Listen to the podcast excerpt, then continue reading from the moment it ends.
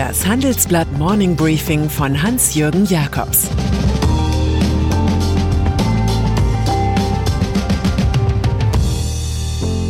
Guten Morgen allerseits. Heute ist Mittwoch, der 7. Oktober. Und das sind unsere Themen. Deutschland übt Sperrstunde. Das Nein des Trump-Lagers. Die wahren Stars der Bilanzgesellschaft. Dieser Podcast wird präsentiert von Hiscox, dem Versicherer für Freelancer und Unternehmen.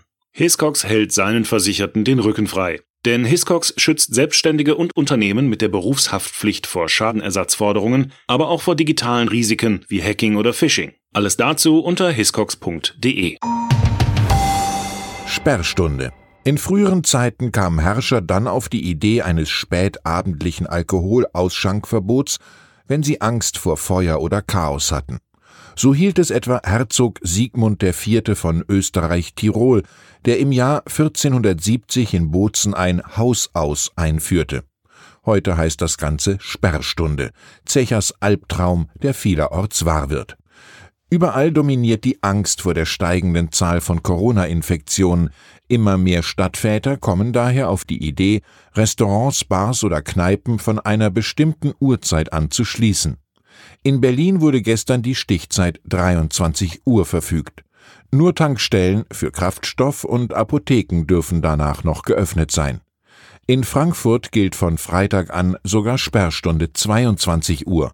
In Parks und an bestimmten öffentlichen Plätzen greift zudem ein generelles Alkoholverbot.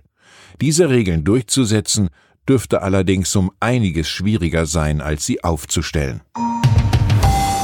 Donald Trumps wirtschaftspolitische Formeln erinnern an das Glücksrad in den frühen Jahren des Privatfernsehens.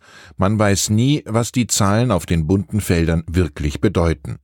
Nun steigert sich der Präsident in den Fiebertraum eines Wahlsiegs am 3. November hinein. Unmittelbar nachdem ich gewonnen habe, werden wir ein großes Konjunkturpaket verabschieden, das sich auf hart arbeitende Amerikaner und kleine Geschäfte konzentriert. Er versprach's und sagte prompt die laufenden Verhandlungen mit den Demokraten über ein Corona-Hilfspaket ab.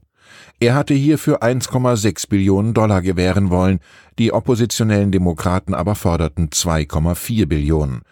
Wie immer lieferte die US-Börse einen Kurzkommentar zu solchen politischen Handelübungen, in diesem Fall mit der Überschrift Sell.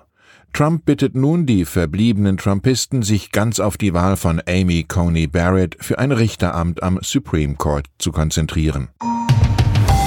Asset Manager wenn jemand sein Geld Vermögensverwaltern gibt, ist es gut möglich, dass er am Ende etwas reicher wird. Geradezu sicher aber ist die Vermögensbildung in der Hand des Auftragnehmers.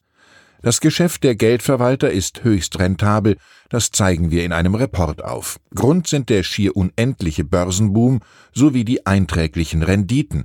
Die operative Marge in dieser Branche liegt bei immerhin 30 Prozent. Übertroffen wird das nur von der Gilde der Immobilienspezialisten, die auf sage und schreibe 46 Prozent kommen. Was sind da schon 11 Prozent für Maschinenbau und 7 Prozent für die Autobranche? Entscheidend für die Gewinnschöpfung in der Klasse der Asset Manager ist übrigens der Privatkunde. Er ist viermal lukrativer als institutionelle Investoren wie Pensionsfonds, weil hier mehr Gebühren fließen. Über solche Interna reden jedoch DWS, Deka, Union und Amundi so gerne wie der Schlachter vom Tofu-Schnitzel. Robert Zollek er war in der Finanzkrise Chef der Weltbank und hat sechs US-Präsidenten zugearbeitet. Der Republikaner Robert Zoellick hat es zu viel Aufmerksamkeit und auch zu ein wenig Ruhm gebracht. Mit Donald Trump rechnet er im Handelsblatt-Interview unbarmherzig ab.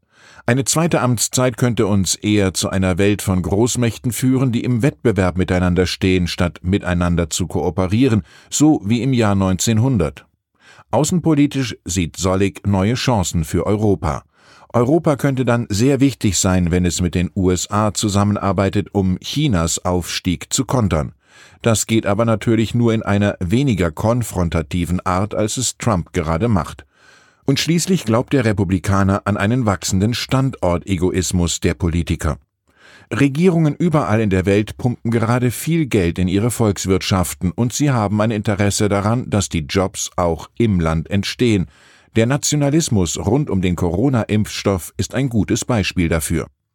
Der Ex-Weltbankchef macht den Eindruck, als führe er Buch über einen nicht erklärten Sieg. Kiagen. So ein Liebling der Politik, den Sollig meint, ist die Hildener Biotech-Firma Kiagen.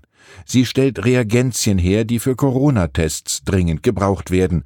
Deshalb sagten zwei NRW-Politiker vor wenigen Wochen 18,3 Millionen Euro staatliches Fördergeld zu. Auch der Bund hat Kiagen unterstützt.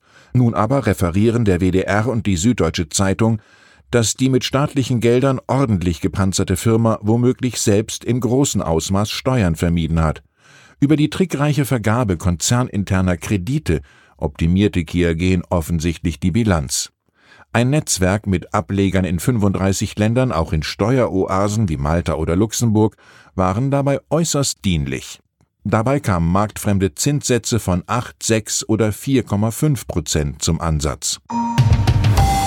Und dann ist da noch der Profifußballer Mario Götze, seines Zeichens Weltmeister mit Dortmunder Lokalkolorit, der seine temporäre Aussicht auf Arbeitslosigkeit überwunden hat. Er steht vor dem Start beim holländischen Erstligisten PSV Eindhoven, der vom deutschen Trainer Roger Schmidt nach oben gebracht werden soll. Der 28-jährige Götze, der zuletzt vertragslos war, soll einen Zweijahresvertrag unterschreiben. Offenbar muss der Ex-Nationalspieler mit 30 Prozent weniger Gehalt rechnen, was in Summe aber immer noch drei Millionen Euro jährlich ausmacht. Sein Ziel, die Champions League zu gewinnen, wird er in Eindhoven genauso verfehlen wie vorher bei Borussia Dortmund. Wir schließen in Respekt für Götze mit Tukidides. Nur der Ehrgeiz altert nicht, und das, woran sich das tatenlose Alter am meisten freut, ist nicht, wie man behauptet, das Geld, sondern die Ehre. Ich wünsche Ihnen einen ehrenvollen Mittwoch. Es grüßt Sie herzlich Ihr Hans-Jürgen Jakobs.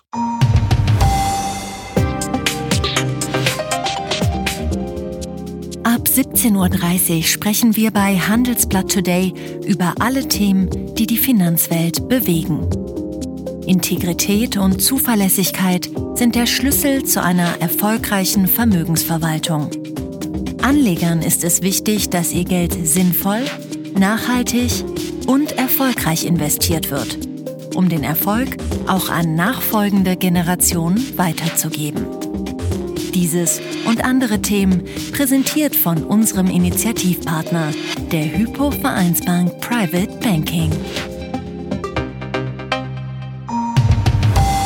Das war das Handelsblatt Morning Briefing von Hans-Jürgen Jakobs, gesprochen von Peter Hofmann.